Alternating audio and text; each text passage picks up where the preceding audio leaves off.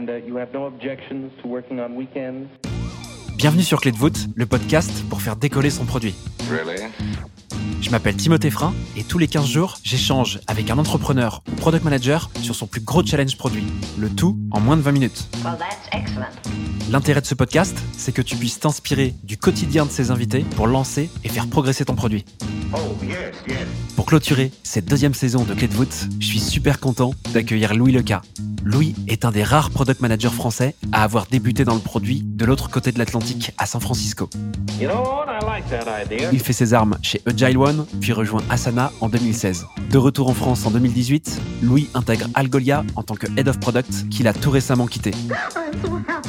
Il vient aujourd'hui nous parler d'un challenge produit vécu chez Asana. C'est le tout premier invité du podcast à nous faire part d'une expérience en tant que product manager français dans une boîte américaine. Je te laisse quelques secondes pour te préparer et je te souhaite une bonne écoute. So, here we go. Hello Louis, comment tu vas? Salut Timothée, ça va et toi? Ça va super bien, je suis super content de t'accueillir sur le podcast. bah, Merci à toi de m'avoir euh, sur Clé de voûte aujourd'hui. Tu viens aujourd'hui nous parler d'un challenge produit vécu chez Asana il y a quelques années de l'autre côté de l'Atlantique. Est-ce que tu peux nous parler d'Asana? Asana, euh, c'est une solution SaaS de ce qu'on appelle work management. Grosso modo, c'est un outil qui aide les équipes à organiser leur travail, organiser leurs projets, leurs tâches de façon extrêmement simple, qui leur permet de collaborer plus efficacement pour atteindre leurs objectifs. Faisons l'hypothèse que je sois utilisateur d'Asana. Quand je me connecte, qu'est-ce que je vois? Tu te connectes et de façon simple, ça permet de euh, gérer euh, toutes les tâches euh, qu'il y a au travail ou même au quotidien et de les organiser dans des projets, d'organiser ces projets en portefeuille de projets et de savoir exactement euh, qui est en charge de quoi pour quand. Donc si je travaille avec euh, John et Marie, euh, je sais que John doit faire le, matériel pour la campagne marketing pour telle date, John peut mettre des commentaires, me dire où il en est, Marie peut me dire ce dont elle a besoin de John et tout est visible pour toute la société à travers l'outil. Tu vas aujourd'hui nous parler d'un chantier qui a duré quasiment un an. Est-ce que tu peux nous faire directement rentrer dans le vif du sujet?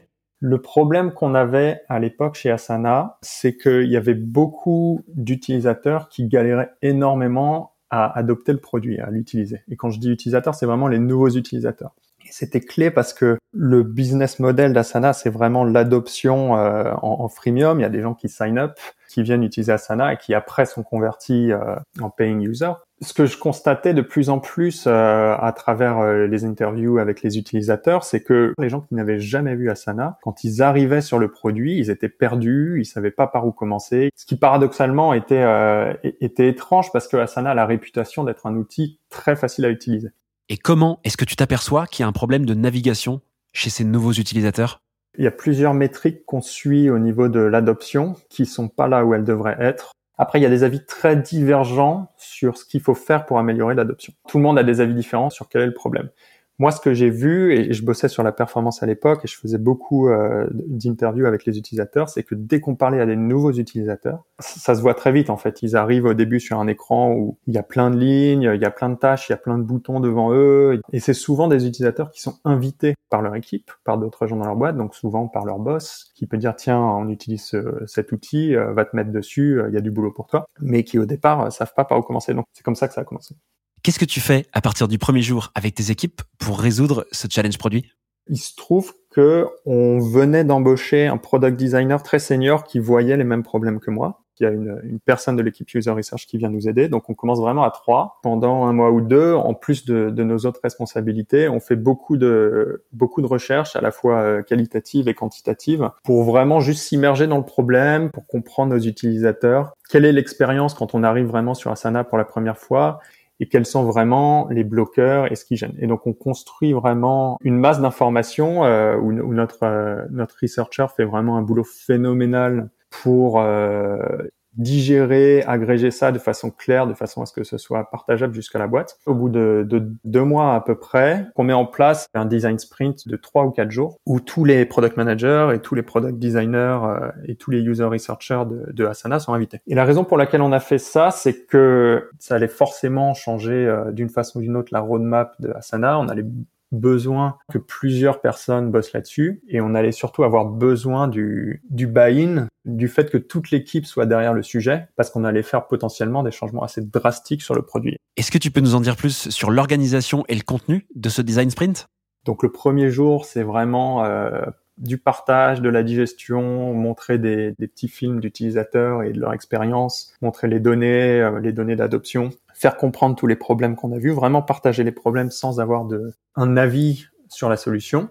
Le deuxième jour, c'était vraiment commencer à explorer les, les solutions, mais de façon très divergente. On a fait en sorte que chaque équipe ait euh, à la fois des product managers, product designers, researchers, et chacun devait explorer le problem space et euh, créer plein de solutions possibles pour ça. Et le dernier jour, c'était une, une, journée plus de mise en commun pour rassembler toutes les solutions qui ont été créées, de faire en sorte que nous, la core team notamment, on puisse vraiment gérer les, différentes directions. L'objectif n'était pas de sortir en disant voilà ce qu'on va faire, mais plus d'explorer vraiment euh, l'univers des possibles et d'avoir euh, une, deux, trois, quatre grandes directions euh, différentes. Donc quand je parle de solutions, je parle de sketch avec du crayon à papier, si tu veux, avec très peu de fidélité sur, sur la solution finale. Est-ce que ce design sprint répond à un objectif spécifique finalement? En fait, tout le tout l'objectif de, de, de, cette période de, de recherche produit, c'était aussi de convaincre le leadership qu'il fallait investir euh, de façon relativement massive sur euh, sur ce sujet. Ce qu'on faisait dans le design sprint, c'est que tous les jours, à la fin de la journée, il y avait une session de une heure avec le leadership produit. Donc, je parle du, du fondateur, de notre head of product, de notre head of design et head of user research, qui était invité à juste avoir un débrief de toutes les équipes de ce qui avait été fait dans la journée pour être sûr qu'on n'avance pas, qu'on lance pas un train sans avoir, euh, sans, qu'ils se sentent impliqués là-dedans et, qu'ils comprennent à la fois le problème et la, direction des solutions qu'on proposait. Une fois ces design sprints terminés, votre leadership embarqué, c'est quoi la prochaine étape? On rentre un peu dans la deuxième grosse étape de, de cette phase de, de research euh, qui est plus orientée vers la solution. Là, on commence à, à créer des concepts euh, de mock-up pour illustrer un petit peu la vision. On fait au moins 5, 6, 7 itérations différentes. On partage beaucoup avec le leadership. Moi, de mon côté, je commence à avoir des, des grandes tendances dans les problèmes et donc je partage en fait le, le problem space en trois problem space différents. Il y en a un qui est vraiment autour de la navigation, euh, c'est-à-dire en tant qu'utilisateur, où est-ce que je suis dans l'application. Il y en a un autre qui est plus autour vraiment de la hiérarchie de l'information. Quelle est la relation entre une tâche, un projet, une équipe, comment est-ce que l'outil fonctionne euh, fondamentalement? Et il y en a un autre qui est vraiment autour du fonctionnement de, de ce, que j'appellerais les, les, les, tâches cœur de Asana, qui sont comment est-ce que je vais créer un projet, ajouter des tâches dans le projet, assigner, commenter. Et donc ça permet vraiment de commencer à, à, dégager des grands axes et de réfléchir à comment est-ce qu'on allait se orienter la façon dont on allait se focaliser euh, par la suite pour que l'équipe se perde pas parce qu'il y avait, il y avait énormément de travail et c'était sûr qu'on pouvait pas tout attaquer d'un coup. Et sorti de cette phase que tu viens de nous expliquer, quel constat tu fais? Même si on a commencé à donner des grands axes, même au sein du leadership, entre euh, l'endroit où le fondateur voudrait aller, ce que la head of product pense, euh, ce que nous on propose, il y a encore pas d'alignement sur euh, une direction très claire sur les solutions, mais tout le monde est convaincu qu'il faut investir et que c'est un énorme euh, levier de croissance euh, pour Asana. Donc il y a une nouvelle équipe qui est créée avec la mission vraiment de rendre Asana plus facile à utiliser pour plus de personnes, qu'on appelle Core Product Experience, et donc c'est une équipe dont je prends le lead. C'est intéressant ce que tu dis, parce que vous êtes tous conscients qu'il y a une forte marge de progression pour améliorer l'adoption, et pourtant vous divergez. Comment est-ce que tu expliques ça?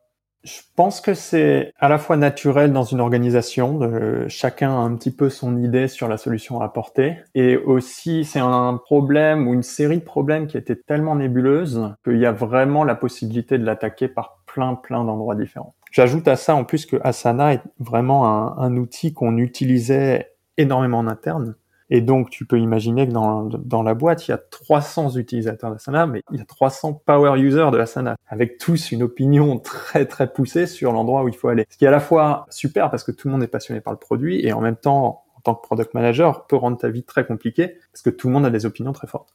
Et qu'est-ce qui se passe une fois que vous avez ces directions? Comment est-ce que tu construis la suite pour aller vers la création de la solution? La première chose sur laquelle je pars, c'est l'alignement à la fois de l'équipe euh, en question et des stakeholders sur la stratégie. Ça passe par beaucoup de d'écriture. J'ai écrit un document de, pour définir l'équipe, les problèmes sur lesquels elle allait bosser, en quoi est-ce qu'elle était différente des autres équipes en place. Si tu veux, t'imagines qu'on a à peu près une dizaine d'équipes euh, de cette taille-là chez Asana. Euh, et j'ai écrit un autre document qui est vraiment la product strategy, qui permet de dire en fonction de cette mission, qui est de rendre Asana plus facile à utiliser, la façon dont on va prioriser, c'est vraiment essayer de bosser sur les choses qui peuvent avoir le maximum d'impact le plus vite possible. Et après, pour mesurer l'impact, j'ai construit un, petit framework assez simple qui disait grosso modo le problème sur lequel on bosse, combien est-ce que d'utilisateurs ça affecte et quelle est à peu près la quantité de, de douleur associée à ce problème-là, si on veut le fait, par exemple, d'arriver sur Asana au tout début euh, et d'arriver sur une, une, page que tu comprends pas, ça affecte toutes les, tous les utilisateurs parce qu'à un moment donné, tu commences par là, si tu veux. La quantité de douleur, si on, si on veut associer à ça, elle est mesurée de façon un peu plus subjective, mais elle ressortait pas mal au niveau de la recherche qualitative qu'on avait fait et on avait pas mal de, de data points derrière. Et donc, tu fais un système peut-être de vert, euh, orange, rouge ou quelque chose comme ça pour que l'équipe puisse garder la tête euh, hors de l'eau. Et quand je dis garder la tête hors de l'eau, c'est vraiment avoir les idées claires sur euh, sur quoi se, se focaliser. J'ai utilisé quelque chose qu'on appelle euh, rocks, pebbles and sand, et donc en français ça donnerait les, les, rochers, les, les, galets et le sable. C'est un petit framework qui permet de prioriser une, une stratégie produit. L'analogie, c'est que si tu remplis un vase avec du sable, des galets et des rochers. Si tu commences par mettre le sable, tu n'auras plus de place pour mettre quoi que ce soit d'autre. Tu veux commencer par euh, les cailloux, et après tu mets les galets, et à la fin, tu as encore de la place pour mettre le sable. Si tu bosses en priorité sur tes rochers, mais que le product manager fait en sorte qu'il y ait toujours du sable prêt à être picked up, ça permet dès qu'il y a un petit temps mort à quelqu'un de l'équipe de dire ok j'ai un temps mort, là je suis bloqué par un tel, donc je peux pas avancer, donc je vais bosser sur cette petite chose. Ça peut être un petit bug euh, qu'il faut fixer, une petite euh, feature request euh, à, à, prendre en compte, mais toujours qui aide à la mission qu'on s'était fixée, qui est de rendre Asana plus simple. Donc moi je fais en sorte qu'il y ait toujours un backlog avec des avec du sable si on veut, euh, dedans, un gros rock et quelques pebbles euh, sur lesquels, euh, sur lesquels bosser. Et comment est-ce que tu fais pour classer chacun des chantiers dans Rock, Pebbles and Sand? L'hypothèse la plus forte, et, notamment poussée par le leadership, c'est qu'on a besoin de construire une nouvelle homepage pour Asana, donc un nouvel endroit où quand, tu arrives sur Asana, euh, tu tombes pas sur MyTask, tu tombes sur la homepage. Donc ça, si tu veux, c'est le gros rock et c'est la priorité absolue pour l'équipe. Et donc on s'organise pour faire avancer ça le plus vite possible. Un galet, ça va être par exemple la, navigation d'Asana est basée sur euh, une sidebar, donc c'est-à-dire sur le côté gauche de l'application. Tu as euh, un système de navigation qui permet de changer entre les différentes parties du produit et entre tous tes projets. Et donc on a observé euh, au fil de nos, de nos interviews utilisateurs qu'elle est très dure à déchiffrer et que, que les utilisateurs se perdent là-dedans. Donc on sait qu'on peut faire beaucoup en la nettoyant d'un point de vue euh, user experience. Donc ça, c'est un projet, par exemple, qui prendrait quelques semaines. Et après, euh, du sable, ça va être des tout petits changements au niveau du, par exemple, l'endroit où tu gères tes tâches. Il y a un bouton pour euh, compléter une tâche quand elle est finie. Et à l'époque, le, bouton, c'est une icône. Et en fait, on se rend compte qu'il y a plein d'utilisateurs qui comprennent pas cette icône. Et donc, ça va être changer ce bouton en mettant autre chose, en mettant un label, donc écrire en toutes lettres complete à l'intérieur du bouton, ce qui rend les choses beaucoup plus faciles pour les utilisateurs. Et pour que je comprenne bien, qu'est-ce que ça apporte de segmenter chacun des chantiers en suivant cette méthodologie? On a ce framework partagé et tout le monde sait dans l'équipe exactement euh, sur quoi bosser en priorité. Quand il y a un temps mort, qu'est-ce que je peux prendre? Il y a un backlog avec du, du send et il suffit que j'aille en prendre un là-dedans. Il est organisé et j'ai pas besoin d'aller voir Louis. Donc moi, ça me libère du temps en tant que product manager pour vraiment bosser sur euh, l'endroit où je fais une différence, qui est vraiment de, de comprendre les problèmes utilisateurs et d'aider à les, les tourner en solution. Ça apporte de donner de la visibilité aussi, de donner un nom à chaque projet sur lequel on bosse, d'expliquer clairement où est-ce qu'il se situe dans notre backlog, euh, de faire en sorte que le, leadership et le reste des équipes produits euh, sachent ce qui se passe et soient d'accord, de pouvoir en plus euh, reporter notre progrès au fur et à mesure sur chacune de ces choses-là. Une fois que vous avez bien classifié tous vos chantiers, qu'est-ce que vous faites ensuite? On n'a toujours pas les solutions créées, si tu veux, on n'a toujours pas de mock-up de tiens voilà la homepage, voilà ce qu'on va faire. À ce moment-là, on a un gros boulot encore de discovery à faire sur la solution. Ce que je mets en place, c'est ce que j'ai appelé à l'époque des, des, discovery sprints, sur un cycle beaucoup plus court que les cycles de développement qu'on avait actuels. Dans les 5-6 premières semaines de notre boulot ensemble, le but, c'est d'avancer le plus vite possible sur découvrir quelle est la, la, solution qui va le mieux marcher. On part avec la grosse hypothèse qu'il faut construire une home page. Toutes les semaines, on va prendre une ou deux, peut-être trois hypothèses qu'on a, qui sont les plus risquées à notre sens à ce moment-là, et on va, on va les tester dans la semaine. T'imagines lundi matin, on se rencontre avec toute l'équipe, on a un backlog, euh, donc t'imagines un petit board Kanban euh, avec euh, toutes les hypothèses qu'on a. À gauche, là-dedans, on a toutes les, les, hypothèses qui sont non testées, euh, non validées, et au fur et à mesure, on les passe à droite, tu en disant ça, c'est validé. C'est quoi l'hypothèse la plus risquée, celle qui a le plus gros potentiel de, de casser tout le projet, qu'il faut tester le plus vite possible. Et après, on s'organise, on dit, OK, pour tester cette hypothèse, de quoi on a besoin d'un point de vue user research, de quoi on a besoin du product designer, de quoi on a besoin des engineers, de quoi on a besoin du PM. Et on se met en ordre de bataille pour les quelques jours pour essayer de tester ça. On fait un débrief le vendredi et on repart le lundi. Ce qu'on fait dans la première semaine, on va faire des mock-ups très très simples euh, qui sont pas cliquables dans tous les sens, avec euh, pas de la vraie donnée dedans et tout. Et on va construire quelque chose qui ressemble à une home page et tester ça dans des sessions avec les utilisateurs. Donc on prend des nouveaux utilisateurs, on leur montre ça dès qu'ils se loguent dans Asana on essaye de voir la réaction et on essaye de voir si est-ce qu'on n'est pas vraiment dans une mauvaise direction. La semaine d'après, nous on avait l'hypothèse que l'unité qui avait le plus de sens pour commencer sur Asana, c'était les projets. Un projet, c'est un ensemble de tâches. Et donc se dire si on fait une home page avec toute une série de projets, est-ce que c'est la bonne direction Et donc on va construire ça. Mais encore une fois, le but c'est de pouvoir avancer le plus vite possible et d'itérer. Et plutôt que de construire ça au sein du produit, notre designer va faire des mock-ups. Et on a vite réalisé qu'il fallait que dans ces mock-ups, pour que ça ait du sens pour les utilisateurs, qu'il y ait le nom de leur projet à eux. Donc imagine que toi, t'as jamais utilisé Asana, Timothée, t'arrives, mais mettons que Marie t'est invité, et il y a un projet qui s'appelle euh, campagne marketing ou fundraising ou un truc comme ça. Si t'arrives et que tu vois des projets qui n'ont pas de rapport avec toi, tu vas être perdu. Et donc, on avait besoin que quand les gens arrivent, dans notre test utilisateur, ils voient le projet en question on interceptait les utilisateurs juste au moment où ils allaient se loguer la première fois sur Asana. Donc une partie des utilisateurs, ils avaient un petit message au moment où ils allaient se loguer en disant euh, ah attention, est-ce que tu veux faire partie de, notre projet de user research? Tu auras une gift card Amazon de 100 dollars ou quelque chose comme ça. Et si les gens disaient oui, du coup ils devaient attendre et peut-être quelques heures plus tard ou le lendemain, ils revenaient, ils se loguaient mais avec nous en direct. Donc on pouvait vraiment observer la première action. Et à ce moment-là, ça nous permettait, nous, de notre côté, de, de voir, si tu veux, dans le back-end, OK, quel est le nom de, des projets qu'il va y avoir euh, dans leur euh, instance d'Asana. Et on avait le, le designer qui, euh, si tu veux, en live pendant la session, pendant les premières minutes de la session, hardcodait, si tu veux, ces noms de projets dans les mock-ups directement. même si c'était complètement faux, si tu veux, c'était juste des mock-ups, ça nous permettait vraiment de valider l'expérience. Plus on avance, si tu veux, plus pour valider les hypothèses, on avance sur quelque chose qui est, qui est plus proche de la production. Donc un peu plus tard, ça va être la construction d'un alpha programme, où on sélectionne des utilisateurs en particulier qui sont d'accord pour euh, utiliser la nouvelle homepage et tester différentes variations de ça en fonction des utilisateurs. Trop bien. Est-ce que tu arriverais à nous faire visualiser les solutions que vous avez générées finalement?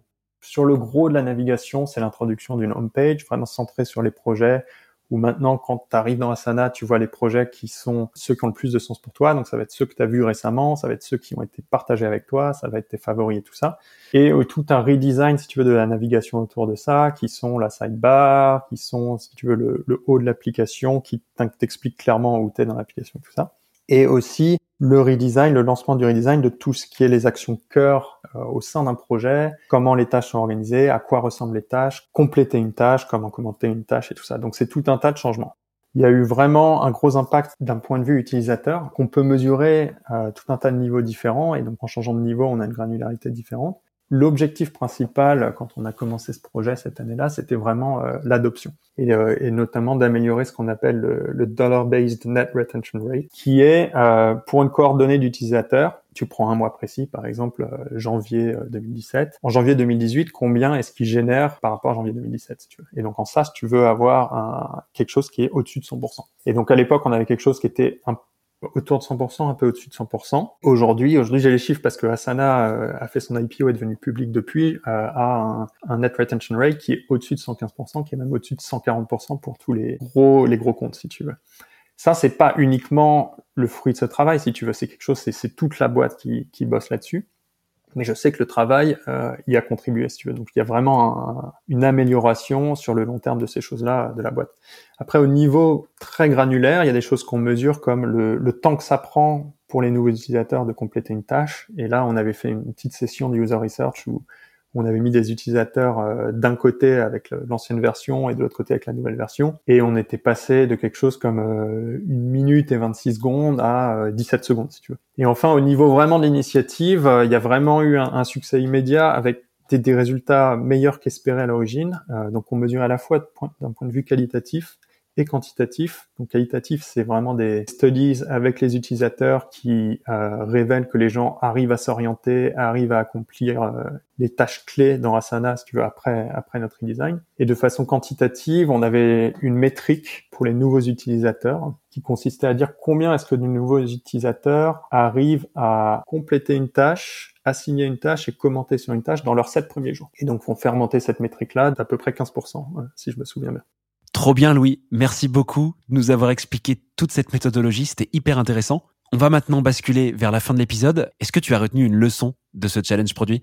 La plus grosse leçon pour moi, c'était autour euh, de la façon de, gérer notamment les débuts du projet et de, et de me gérer moi-même à travers le projet. À refaire, j'aurais pris plus de recul par rapport à la situation, je me serais moins frustré, j'aurais un peu plus d'empathie pour le leadership.